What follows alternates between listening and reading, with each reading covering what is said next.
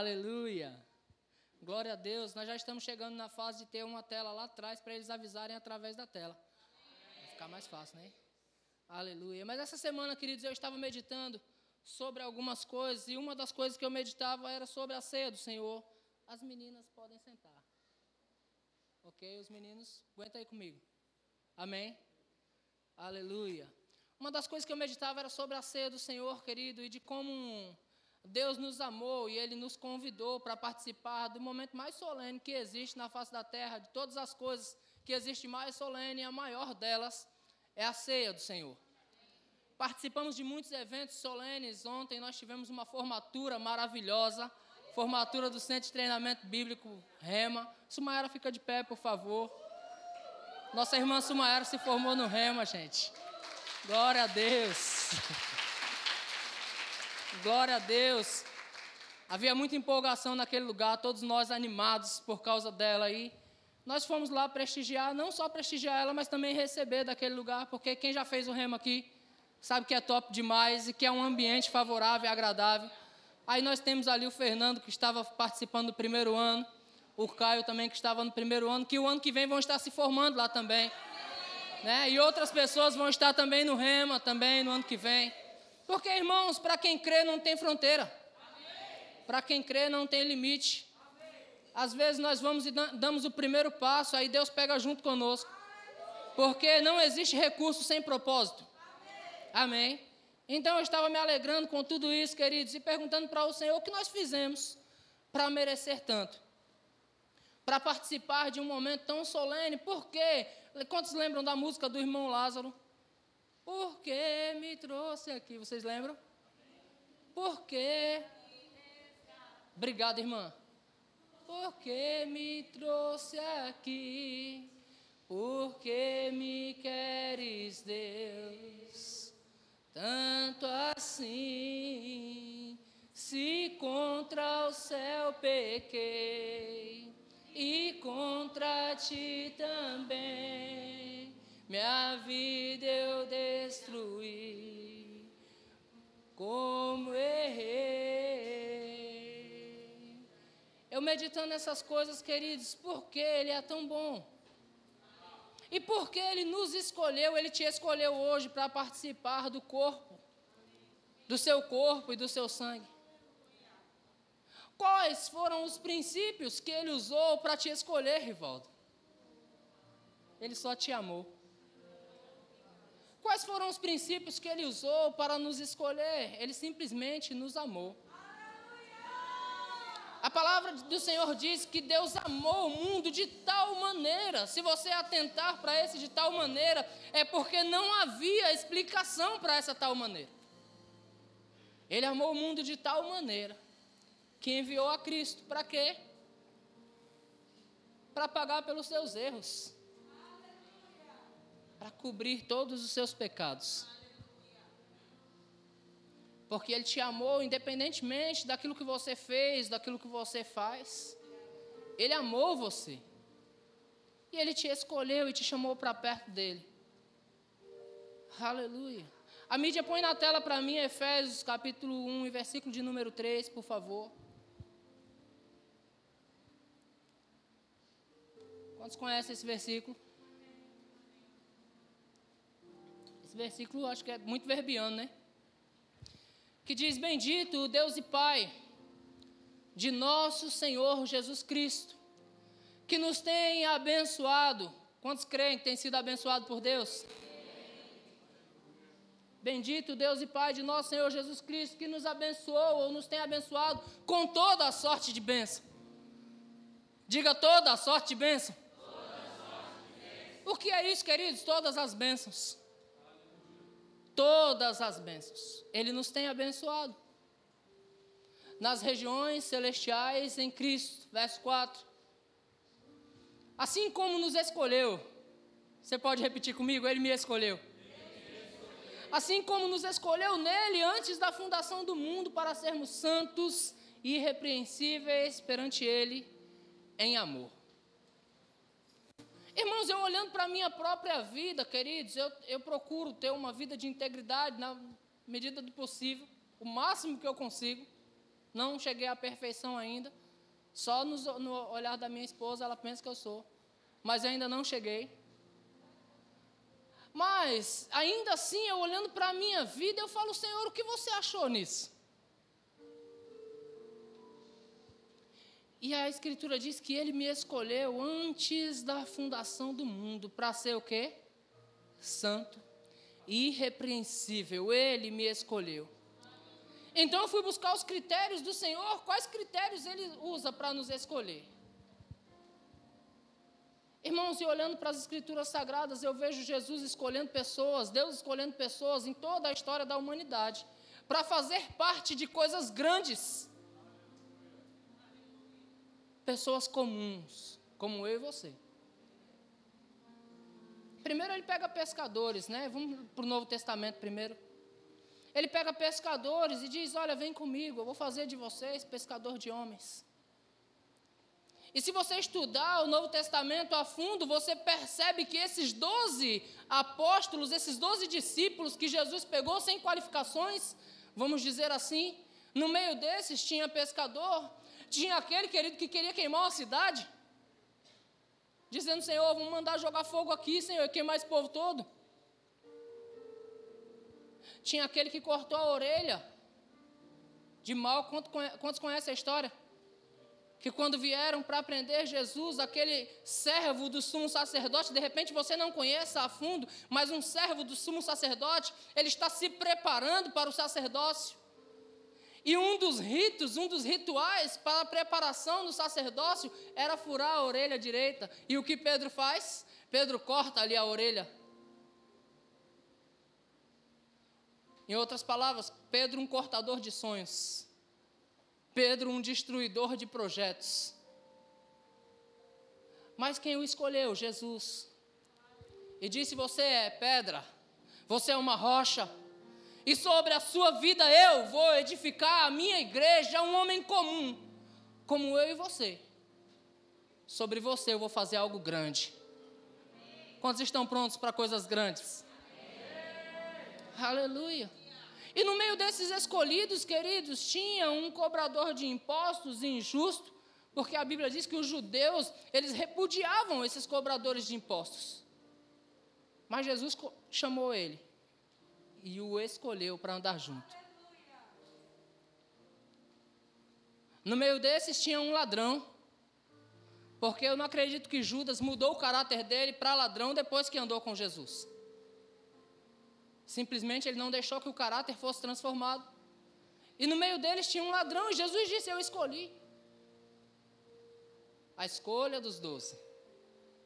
Jesus escolheu doze homens comuns para fazerem a diferença no mundo todo. E a Bíblia fala lá em Apocalipse, queridos, que esses doze apóstolos do Cordeiro têm lugar de destaque no céu. Quem são estes? Homens comuns, como eu e você. Eu indo buscar mais a fundo, eu disse, Senhor, o Senhor é grandioso em misericórdia. Então eu fui estudar um pouco a genealogia de Jesus Cristo. Quantos gostam de genealogia? Abre sua Bíblia em Mateus, no capítulo 1, por favor. Livro da genealogia de Jesus Cristo, filho de Davi, filho de Abraão. Olha que coisa incrível, queridos, presta atenção. Que você vai ver que no meio de muitos homens aparecem aí umas mulheres no meio. Verso 2: Abraão gerou a Isaac, Isaac a Jacó, Jacó a Judá e a seus irmãos. Judá gerou de Tamar a Pérez e a Zera. Percebeu que já apareceu uma mulher aí? E quem foi Tamar, queridos? Foi uma nora de Judá. Que se fantasiou, que se disfarçou de prostituta para se deitar com o próprio sogro a fim de suscitar descendência. Legal, ela fez o que era certo, mas você analisou que Judá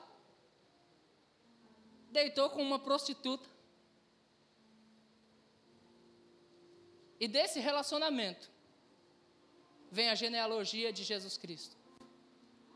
Ele escolheu Tamar para participar disso. Percebe, queridos, quão bom é o seu Deus? Às vezes nós somos tão rápidos para julgar, queridos. Versículo 4. Não, verso 3, volta. Judá gerou de Tamar a Pérez e a Zera. Pérez gerou a Esdron, Esdron a Arão. Arão gerou a Aminadab. Aminadab a Naasson. Naasson, Naasson, Naasson a Salmão. E aí você vê outra prostituta na história. Verso 5. Salmão gerou de Raabe a Boaz.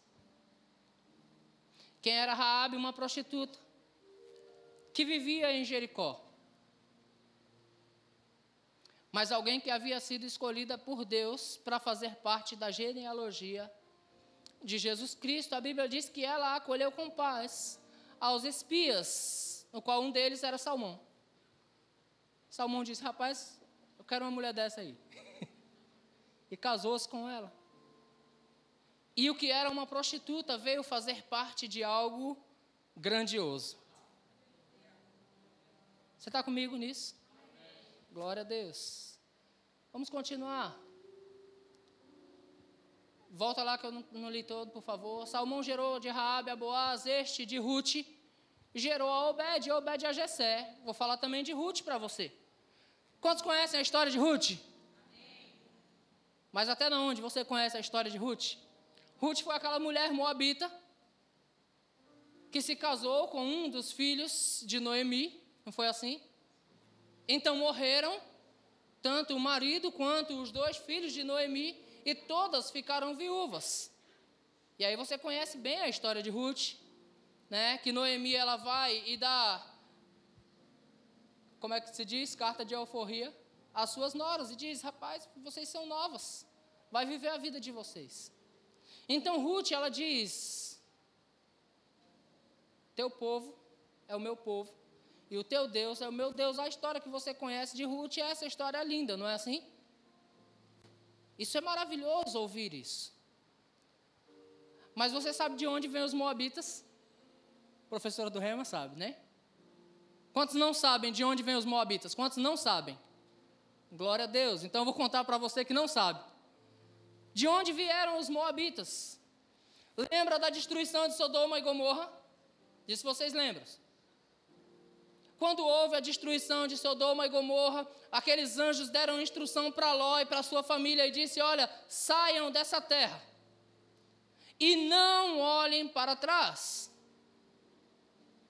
Então, quantos conhecem a história que a mulher de Ló olhou para trás e virou uma estátua de sal?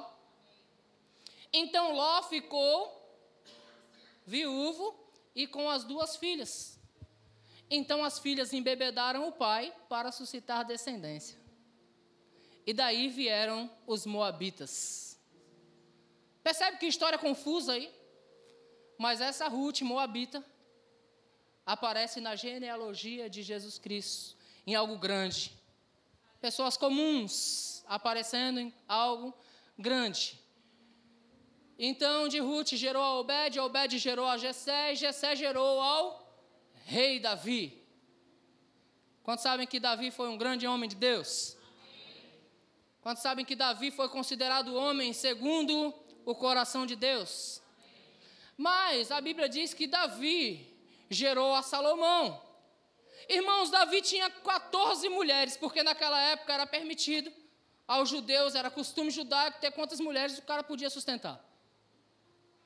Davi tinha 14 mulheres, mas a Bíblia faz questão de dizer: Davi gerou a Salomão, da que fora mulher de Urias.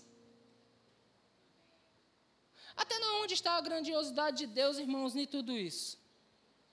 Porque Ele escolheu a mim e a você. Sem que nós fizéssemos nada para merecer, nós fazemos parte de tudo isso, queridos. Quantas coisas os nossos pais fizeram, os nossos avós fizeram. Mas a Bíblia diz, queridos, que a misericórdia do Senhor, ela vai até mil gerações. A misericórdia do Senhor, a bondade e a misericórdia do Senhor nos, nos acompanha todos os dias, queridos. E por causa dessa misericórdia, você foi um escolhido. Às vezes você não tem ideia do que Deus fez na sua vida.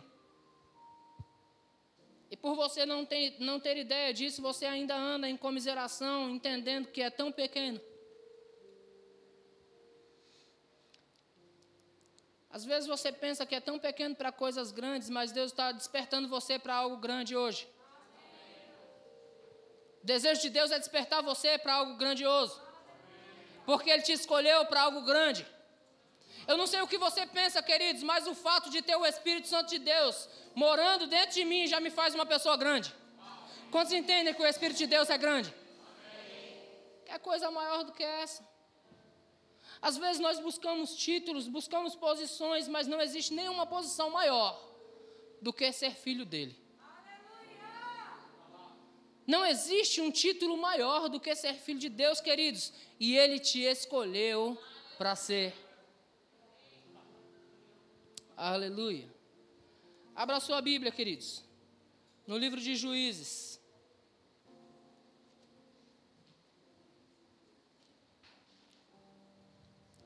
Juízes, no capítulo de número 6.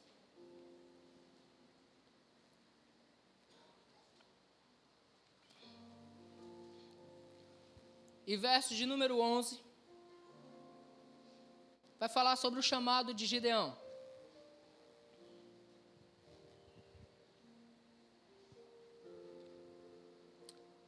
Diz assim: Então veio o Senhor, veio o anjo do Senhor e assentou-se debaixo do carvalho que está em, em Ofra, que pertence a Joás, que pertencia a Joás, o Abiesrita. E Gideão, seu filho, estava malhando o trigo no lagar para o pôr a salvo dos midianitas. Entenda o que Gideão está fazendo. Gideão está fazendo algo comum Gideão está no lagar malhando o trigo simplesmente para proteger o pão. Vem um anjo do Senhor e começa a falar com Gideão. Quantos aqui fazem algo comum? Quantos têm empregos aqui? Profissões? Mas sabe que você pode estar fazendo algo comum e mesmo assim ter sido escolhido para algo grande? Irmãos, você só precisa pegar. Aleluia. Então Gideão está malhando o trigo no lagar. Então, versículo 12: O anjo do Senhor lhe apareceu e lhe disse: O Senhor é contigo, homem valente. Por que valente? Porque está malhando trigo no lagar? O Senhor é contigo, em algumas versões, varão valoroso homem valente, o Senhor é contigo. Quantos se alegram de ouvir essa palavra hoje? O Senhor é contigo? Amém. Irmãos, eu não sei o que é dificuldade para você, o que é dificultoso, o que é aparentemente impossível para você, mas só de saber que o Senhor é contigo, você já sabe que pode vencer. Aleluia. Você já pode ir para cima com convicção de que já é seu aquilo que você tem buscado, porque o Senhor é contigo. De que todos os planos e projetos que você tem, ei, é possível, porque o Senhor é contigo. Um homem comum malhando trigo no lagar. De repente, nós, irmãos comuns, confiantes no nosso salário, Deus te chama para algo grande e diz: Eu sou contigo. Aleluia. Aleluia, o Senhor é contigo, homem valente. E respondeu-lhe Gideão: Ai, Senhor, se o Senhor é conosco, por que nos sobreveio tudo isso? E que é feito de todas as suas maravilhas que os nossos pais nos, nos, nos contaram, dizendo: Não nos fez o Senhor subir do Egito? Porém, agora, Senhor, Porém, agora o Senhor nos desamparou e nos entregou nas mãos dos midianitas. Presta atenção, queridos, na conversa. Se o Senhor é assim tão poderoso, por que nós estamos passando por tudo isso? Entenda que Gideão conhece as Escrituras porque ele disse: os nossos pais, eles falaram de você. Eles falaram de como você libertou eles do Egito. A história que temos sobre você, ela é muito boa, ela é muito poderosa. Mas por que nesses últimos dias você entregou a gente na mão dos midianitas? Aí, se você estudar o livro de Juízes, você vai ver que sempre foi o pecado do povo que levou o povo à destruição e aos cativeiros. Deus nunca entregou os seus, queridos. Ele não muda. Ele é o mesmo ontem, hoje e eternamente. E sabe aquela indagação que Gideão faz? Ei, se o Senhor é conosco, por que tudo isso está acontecendo? Quantos já fizeram essa indagação aqui? Senhor, se o Senhor é comigo mesmo, porque não está dando certo? Porque tanto tempo eu tenho lutado contra essa enfermidade e a tua palavra diz, e os nossos pais disseram, e os nossos avós disseram, que você cura, que o Senhor é o Deus da cura.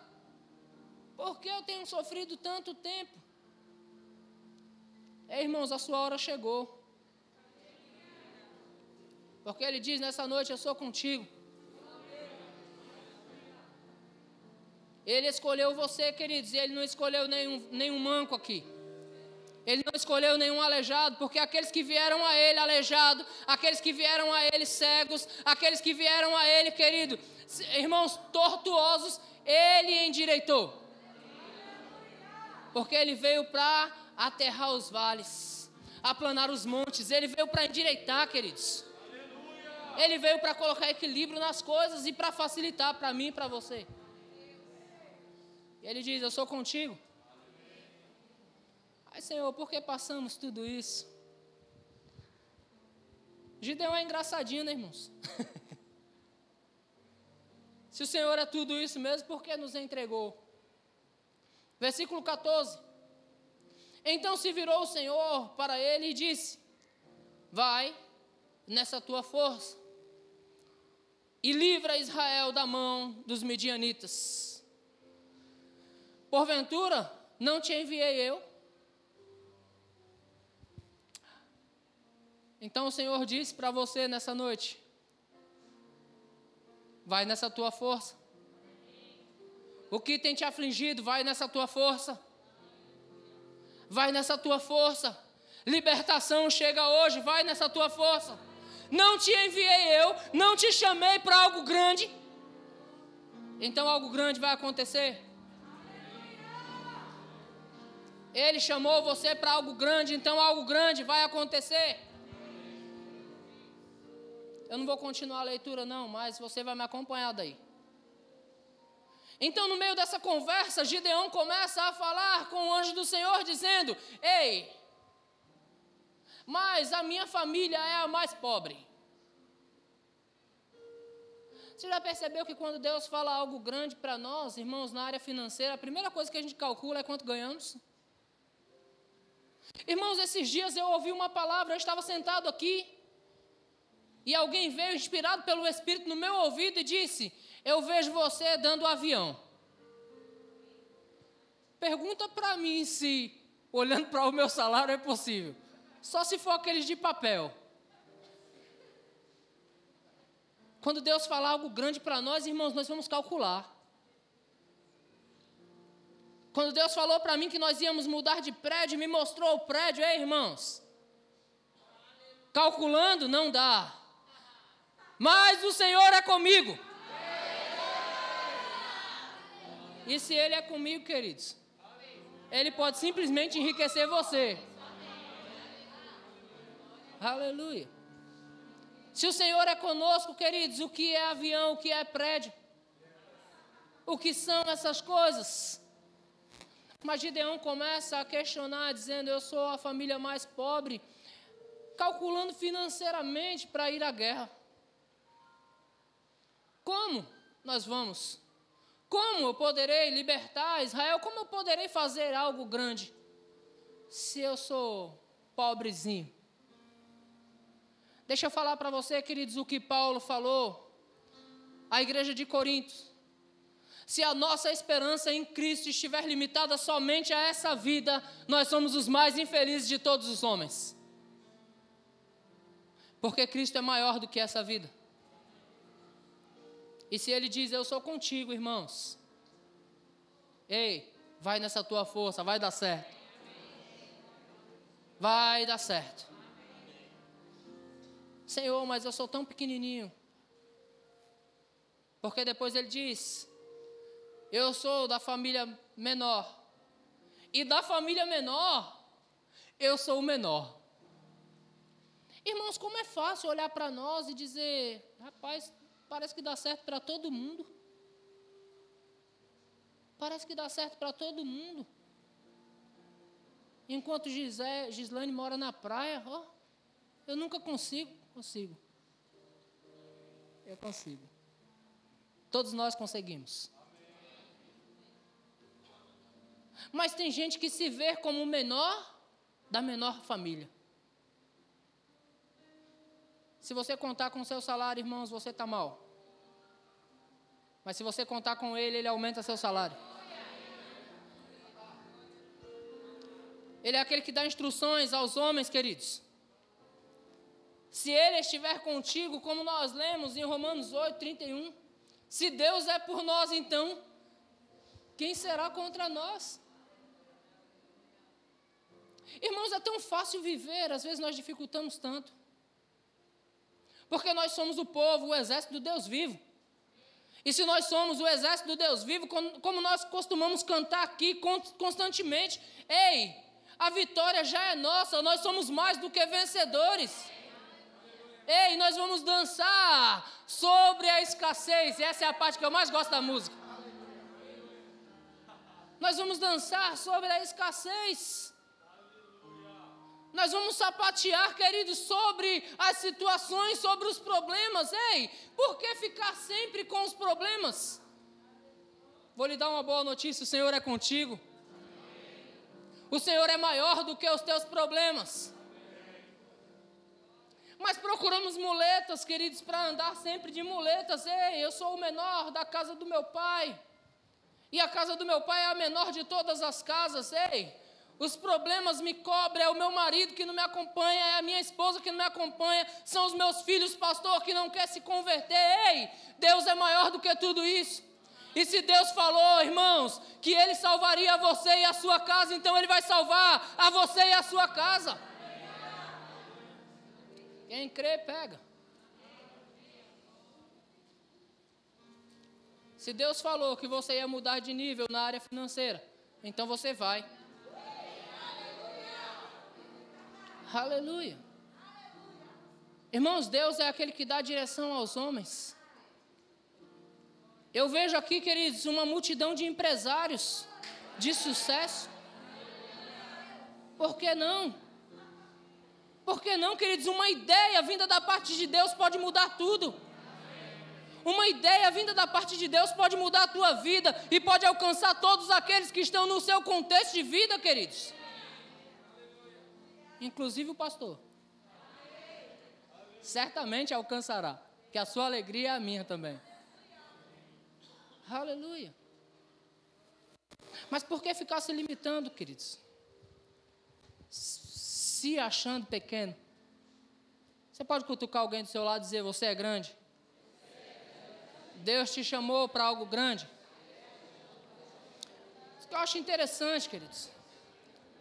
O que eu acho interessante nessa história de Gideão, Gideão, queridos, acaba fazendo todos os tipos de prova possível.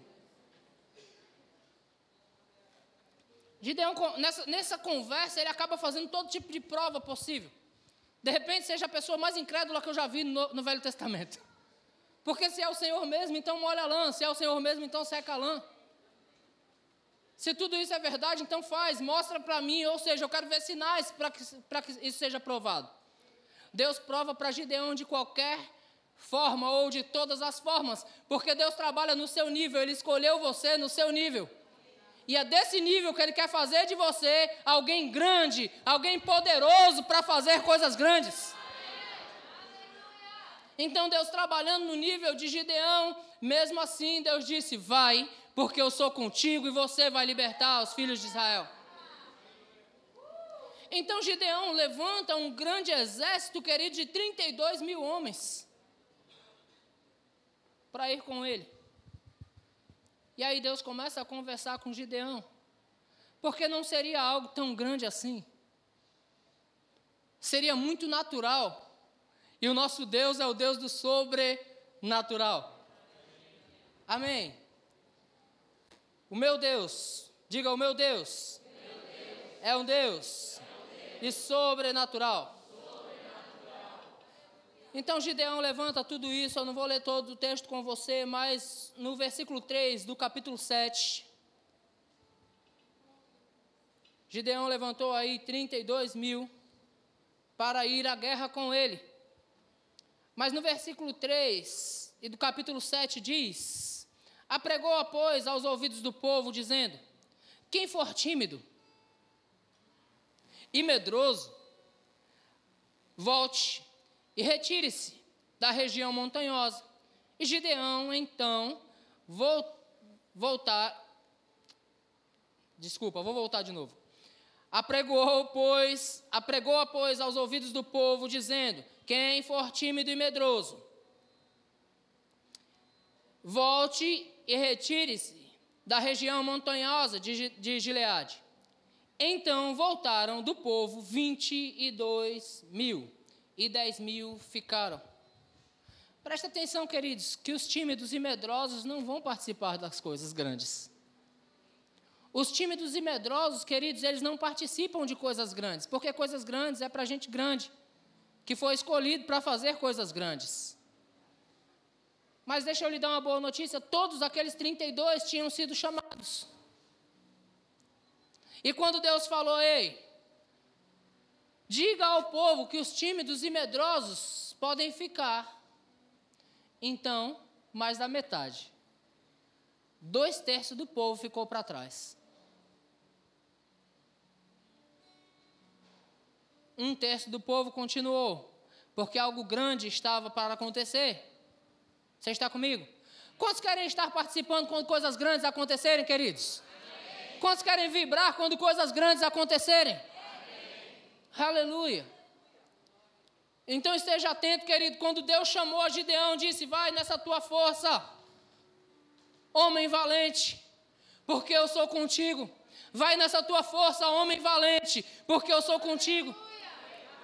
Então, na continuação do texto, queridos, ele vai dizer: A Gideão, olha, ainda tem muita gente. Agora vamos deixar o povo passar por uma provinha pequena. Quantos sabem que sede é uma prova? Quantos já sentiram sede? Quando você for chamado, e você foi chamado para fazer coisas grandes, Silmara já começou a ministrar aqui. O diabo ele vai tentar de tudo contra você, porque você foi escolhido para fazer coisas grandes. Então situações se levantarão no caminho. E eu acho incrível, queridos, como pessoas se prostram diante da primeira dificuldade. Porque o teste foi só esse. Nós já vamos voltar a tocar, viu? O pessoal está cansado aqui, mas a gente já volta. O teste foi só esse, queridos. Versículo 5. Fez Gideão descer os homens. As águas, então o Senhor lhe disse: Todo que lamber a água com a, com a língua, como faz o cão, esse porás à parte, como também a todo aquele que se abaixar de joelhos para beber. Parece algo tão simples, queridos, eles só viram um rio. Mas que nota isso traz para nós, queridos?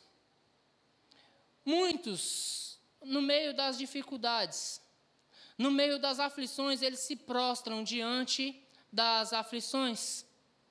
Eles se dobram diante das aflições. Na continuação do texto, você vai ver que aquele que pegava água na mão e trazia até a boca e ainda dava aos outros, esses permaneceram na grandiosidade do que Deus ia fazer.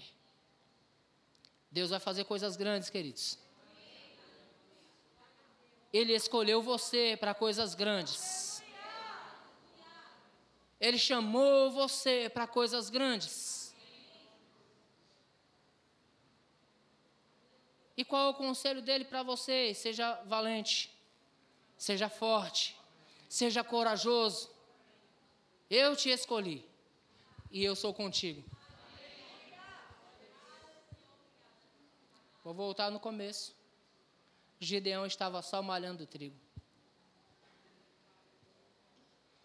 Quem vê alguém que está malhando trigo no lagar, queridos? Às vezes você pode pensar, ninguém está me vendo. Às vezes você pode pensar, quem sou eu? O que eu estou fazendo? Eu estou nos bastidores, ninguém está olhando para mim. Ei, mas o Senhor está te vendo. Você vivendo a sua vida comum, o Senhor está olhando para você. E Ele está dizendo: Eu sou contigo. E eu te chamei para algo grande. Aleluia. No capítulo 15 de João, e versículo de número 16. João 15, 16. Jesus Cristo está fazendo esse fechamento com os seus discípulos. João 15, 16. Aleluia. João 15, e verso de número 16. João 15, Jesus se apresenta como uma videira verdadeira, ele diz: Eu sou a videira, meu pai é o agricultor e vocês são os ramos. Irmãos, quantos estão em Cristo aqui? Então vocês estão muito, muito vivos e muito fortes, recebendo diretamente da seiva que Ele dá para você. E por causa disso você foi chamado para fazer coisas grandes, para dar frutos e para os frutos permanecerem. Aleluia.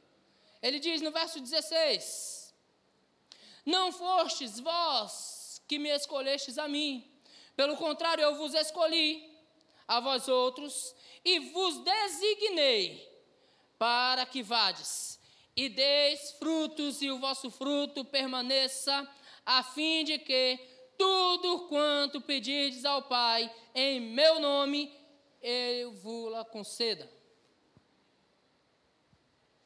Diga, Ele me escolheu para fazer coisas grandes. Que frutos permanentes são esses, queridos? Eu ouvi uma frase hoje num filme que foi bem interessante. Irmãos, todos nós temos uma vida comum, quantos entendem isso? Todos nós temos uma vida comum. O próprio apóstolo Pedro, ele nos aconselha a nós maridos, disse: "Ei, vós maridos, vivei a vida comum do lar com sua esposa". Todos nós temos uma vida comum, profissões, trabalhos, negócios, ok? E todos nós nascemos, crescemos, envelhecemos e morremos. Não é assim? O ciclo da vida, sim ou não? Fisicamente, espiritualmente, vamos viver para sempre com Ele. Mas o ciclo dessa terra é esse. E alguns de nós, irmãos, ou se não todos nós, nós nos, casa, nos casamos e temos filhos. E os nossos filhos, eles têm filhos. E assim, queridos, nós somos amados por eles. Os nossos filhos nos amam. E os filhos dos nossos filhos também nos amam. E nós seremos lembrados por eles quando partirmos. Mas quando eles partirem, então o nosso nome fica apagado quando nós só vivemos a vida comum. Mas quando você entende que foi chamado para fazer algo grande. Irmãos, quantos aqui já ouviram falar de apóstolo Bud Wright? Amém. Bud, Kenneth Reagan. Deixa eu lembrar mais aqui. Billy Graham. Amém. Já? John Wesley. Esses homens tudo morreram já. Ó. Martim Lutero, quantos já ouviu falar de Martim Lutero? Amém. Irmãos, o homem morreu na, no século XV. E você ainda fala dele. Porque ele entendeu que foi chamado para fazer algo grande e ele fez algo grande. Quando você entende isso, querido, você foi chamado para algo grande, você vive o seu chamado e você começa a andar nisso, e você é valente, você é forte, e você não se curva diante de dificuldades. Então você vai chegar lá. E sabe de uma coisa? O tempo vai passar, o nosso tempo vai passar aqui, queridos. Mas o nosso legado vai ficar. Vamos falar de nós por aí. Pastor, para que isso? Não sei, queridos. Mas, de certa forma, é importante saber que a minha vida, de alguma forma, impactou alguém. De alguma forma, a minha vida transformou a vida de alguém. De alguma forma, a minha vida alcançou alguém. E você foi chamado para algo grande. Então, eu quero convidar você a eliminar, querido, todos os limites que você colocou até hoje na sua vida. E a romper fronteiras. A romper fronteiras a alargar isso, queridos, a ir além, porque Deus chamou você para ir além. Eu me lembro da oração de Jabes, ele falando: Ei, Senhor, se o Senhor me abençoar muitíssimo, e os meus termos amplificares e alargar as minhas fronteiras. A Bíblia diz que Deus ouviu ele e concedeu o seu pedido. Você foi chamado para algo grande. Você está animado com isso? Escolhido para algo grande.